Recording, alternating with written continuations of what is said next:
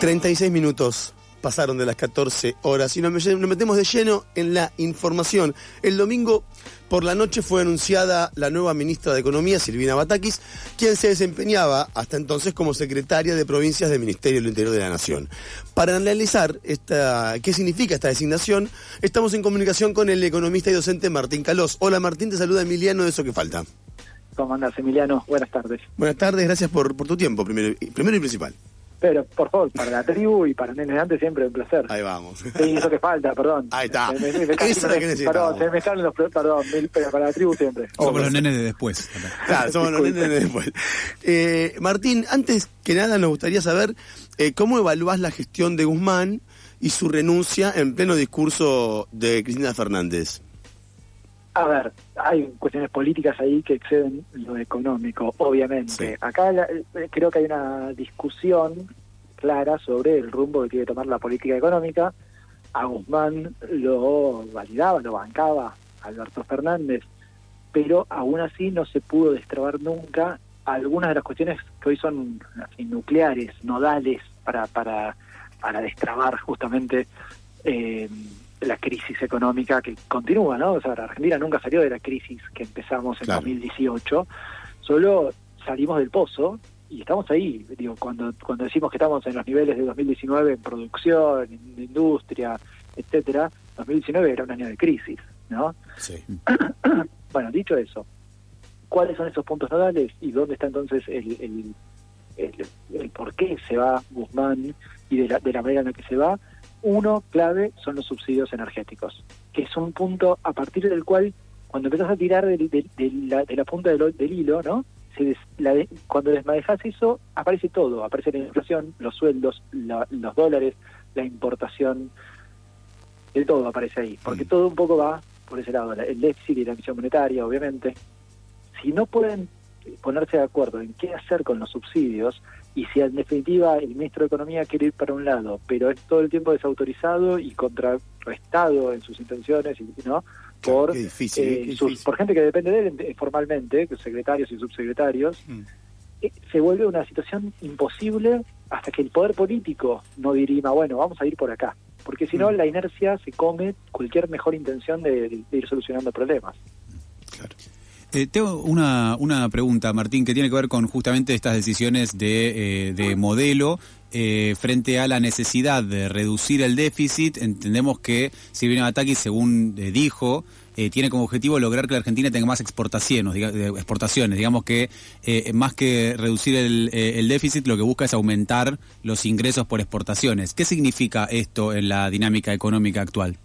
Bueno, a ver, siempre hay dos cosas. Cuando hablamos de déficit, siempre hay que separar que existe el déficit comercial, o sea, que haya más importaciones que exportaciones, pero también existe el déficit fiscal, que haya más egresos, más gastos que ingresos que tenga el Estado, ¿no?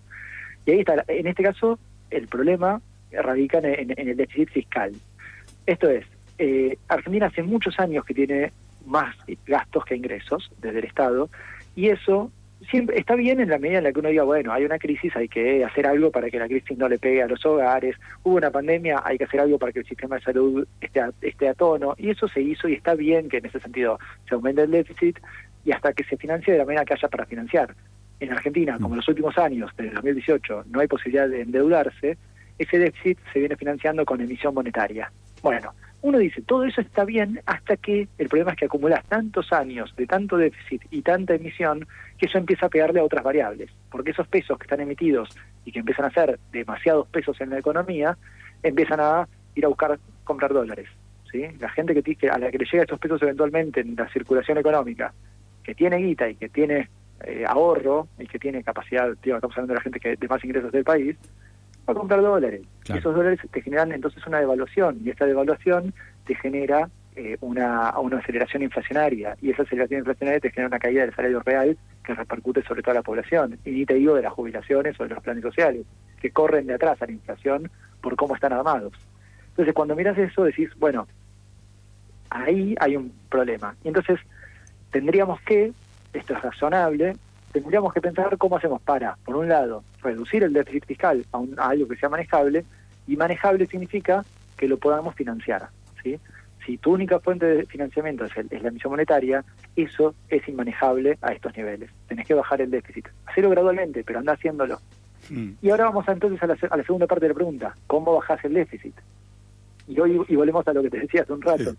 Los subsidios es el gran punto del gasto público que podrías reducir, que incluso se trata de una cuestión de eficiencia, tanto en el uso de, los recursos, o sea, podés hacer mejores cosas con esa guita, en vez de, darse, de darle subsidios a los ingresos, a los hogares de mayores ingresos del país, que viven en las ciudades, en las ciudades grandes del país, eh, pero no le das ese subsidio, a ver, por un lado, le das menos subsidio a los hogares más pobres, porque mm. gastan menos en energía, entonces los está subsidiando menos, y no le das ese subsidio al que compra la garrafa, porque no le llegó el gas de red.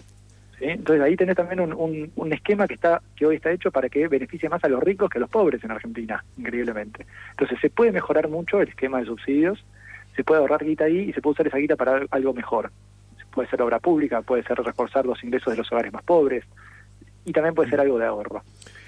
Y entonces ahí tenés un, punto de la discusión. Eh, eh, hay, otra mirada que obviamente lo que dice es no hace falta reducir el gasto público, no hace falta dejar de emitir para financiar el gasto público porque las consecuencias de eso no son tan malas como reducir, como aumentar las tarifas. No sé, para mí convendría aumentar las tarifas. Y en todo caso vamos a ver a quién le dejamos los subsidios pero eh, y, a quién le damos un refuerzo de ingresos. Hay, hay formas mejores de usar esa guita. Otra de las cuestiones que afirmó ayer la ministra es que es necesario, y, dice, liberar los enormes recursos que tiene nuestro país y ponerlos a disposición de ese sendero de crecimiento. Eh, la pregunta, ¿qué, ¿qué significa esto para quienes no, no tenemos mucha idea del tema? No, no significa mucho, vamos a decir la verdad es una frase un poco un poco hecha. Eh, los enormes recursos, sí, obvio, Argentina tiene un montón de potencial para crecer y para desarrollarse. Y es parte, de creo, de la frustración que como sociedad tenemos hace mucho, que hace casi 50 años que Argentina está en una crisis continua, ¿no? Eh, que tiene que ver con, con los modelos diría neoliberales para clasificar rápido que se implementaron desde el 75 para acá, etcétera, ¿no? Pero ahí el, el punto es, sí, hay, un, hay que hacer algo para que, desde con una coordinación y una articulación, quizás liderada desde el Estado, eh, todo el, toda la sociedad se ponga en un mismo sendero que vaya hacia ese crecimiento y ese desarrollo. Mm. Pero ese algo justamente es lo difícil. Si no pueden ponerse de acuerdo en cuál es la política económica al interior del frente de todos, después encima coordinarlo con el sector privado y ni hablar con la oposición si eso hiciera falta, eh, te imaginarás que es complicado. Entonces, Sí, está bueno, hagamos política de desarrollo, pero primero pongámonos de acuerdo en cuál es esa política de desarrollo y para eso hay, digo, si no podemos ponernos de acuerdo en qué hacer con los subsidios energéticos, el resto es mucho más difícil. Bueno, en relación con el resto, justamente, también hay una parte que tiene que ver con el sector eh, trabajador, sobre todo, eh, que, bueno, que probablemente quedó un poquito eh, atento a que si viene Batakis hoy mencionó que las paritarias son algo que cree que tiene que existir, pero que deberían ser anuales y no con cláusulas gatillo. y esto, se, esto podría, digamos, leerse como como algo eh, algo difícil de negociar, ¿no? Como con, con, cámaras de eh, con grupos, con gremios, con sindicatos, el tema de que las paritarias vuelvan a ser anuales en estas condiciones de inflación. ¿Cómo se podría lograr? Claro, que justamente vos hoy los trabajadores y las trabajadoras eh, con nuestros salarios corremos atrás a la inflación y las cláusulas de gatillo en el mejor de los casos es che, si la inflación supera el 50%, nos sentamos a negociar de vuelta. Hasta que se sientan a negociar, hasta que llegan a un acuerdo de nuevo. La inflación te sigue comiendo. Hmm. Entonces, el problema que tenemos hoy es que esta aceleración inflacionaria nos come los salarios. Salarios que no es que vienen en niveles espectaculares.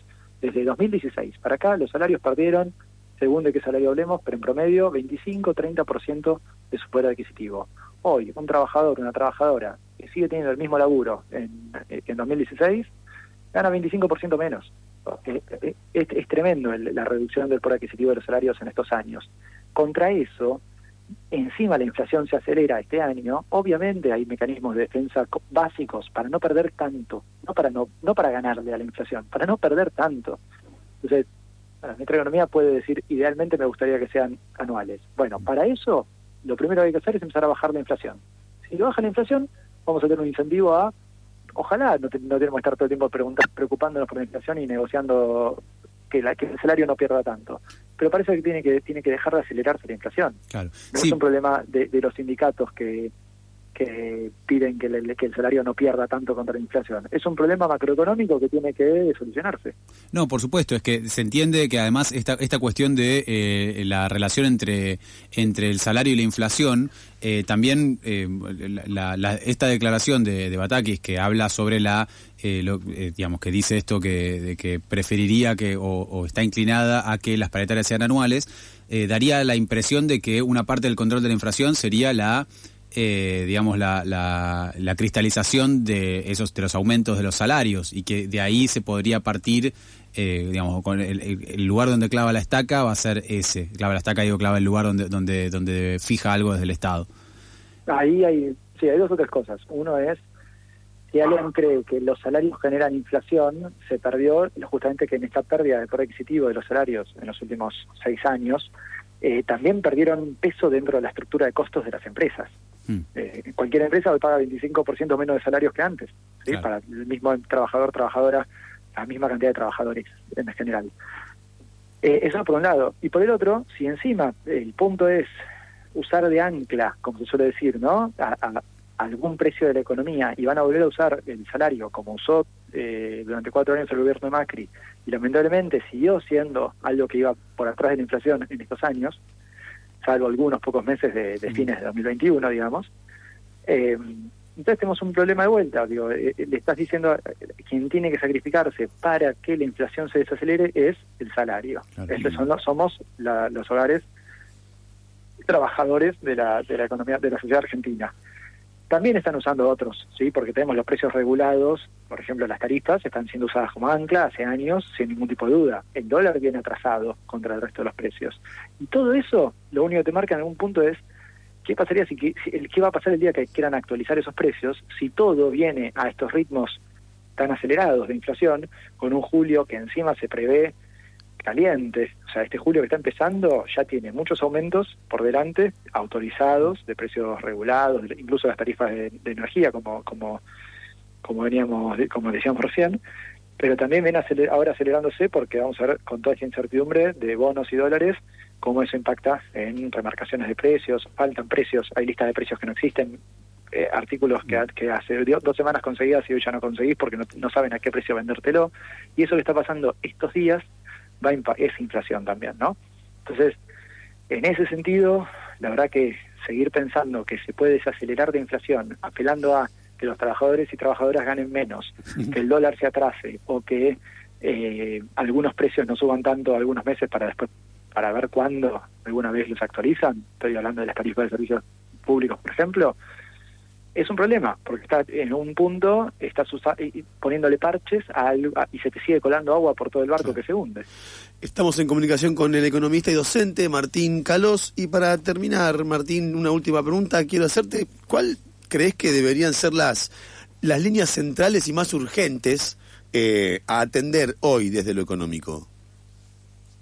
Ponerse de acuerdo desde lo político porque el punto es, desde lo económico, está básicamente, no digo que hay consenso, porque no existe eso en economía, pero hay una mirada bastante generalizada de, eh, incluso entre quienes realmente, no yo jamás pensé que yo iba a decir, che, hace falta bajar el gasto público, eh, pero creo que hay lugares como el gasto en, subsidios energéticos, mm. donde a esta altura es obvio que hay que, que bajar ese gasto, que se puede usar mejor, porque yo insisto, no es que quiero que los hogares más pobres paguen más. No, quiero que, se los, que, esos hogares lleguen mejor a fin de mes porque les dimos algo más de guita a través de reforzar la UH, la tarjeta alimentar, pero quiero que dejemos de gastar guita en subsidiar hogares que sí pueden pagar la, energía, ¿no? Y en ese contexto entonces volvemos, hay que ponerse de acuerdo, porque si no podemos ponernos de acuerdo desde lo político, de la coalición gobernante, en cuál es el camino a tomar, no importa cuántos cálculos técnicos podamos hacer los y las economistas respecto de que convendría hacer, porque no se puede hacer nada. Volvemos, es un problema, hoy en día es un problema político, y hasta que no se defina el problema político, la política económica está en una especie de inercia donde este statu quo, el problema es que no revierte en ningún momento esta crisis en la que estamos, eh, lamentablemente estos últimos 10 días estamos profundizando la crisis en vez de seguir saliendo. Y eso es, eso es el, eso es lo más lamentable en un sentido, porque a quienes pagamos después las consecuencias de, una, de, que se acelere la inflación y de que corramos atrás en la inflación son quienes tenemos un salario, quienes tienen una jubilación, un plan social, que ven perder el poder adquisitivo eh, semana a semana. Ahí, insisto, sin un acuerdo político, sin una línea política, no digo acuerdo, pero que se define una línea política y se ejecute, es la clave para que después poder eh, avanzar en, en, estos criterios técnicos de, bueno, y entonces a quién sí seguimos subsidiando, cuánto y esas cosas. Bueno, Martín, qué decirte, ¿no? Primero, gracias por tu tiempo, que ya te lo dije antes. Y segundo, qué difícil todo. Sí, eh, igual a los, y las economistas nos llaman para dar malas noticias. Sí, totalmente, claro. Totalmente. Espero que un día me llamen para que para charlar de cosas lindas. Y para decirte, loco, ¿viste qué buena esta onda? Vamos con esta. Claro, qué bueno, que se aprobó la, extensión de las licencias por paternidad, ese tipo de cosas que pueden ser buenas noticias un día. Gracias, Martín. Eh, seguiremos en contacto cualquier novedad. Dale, abrazos y hasta la próxima. Hasta luego. Seguimos con muchísimo más de eso que falta ahora con un temón, un, temuki. Un temardo. Un temardaku de Chemical Brothers, Escape Velocity.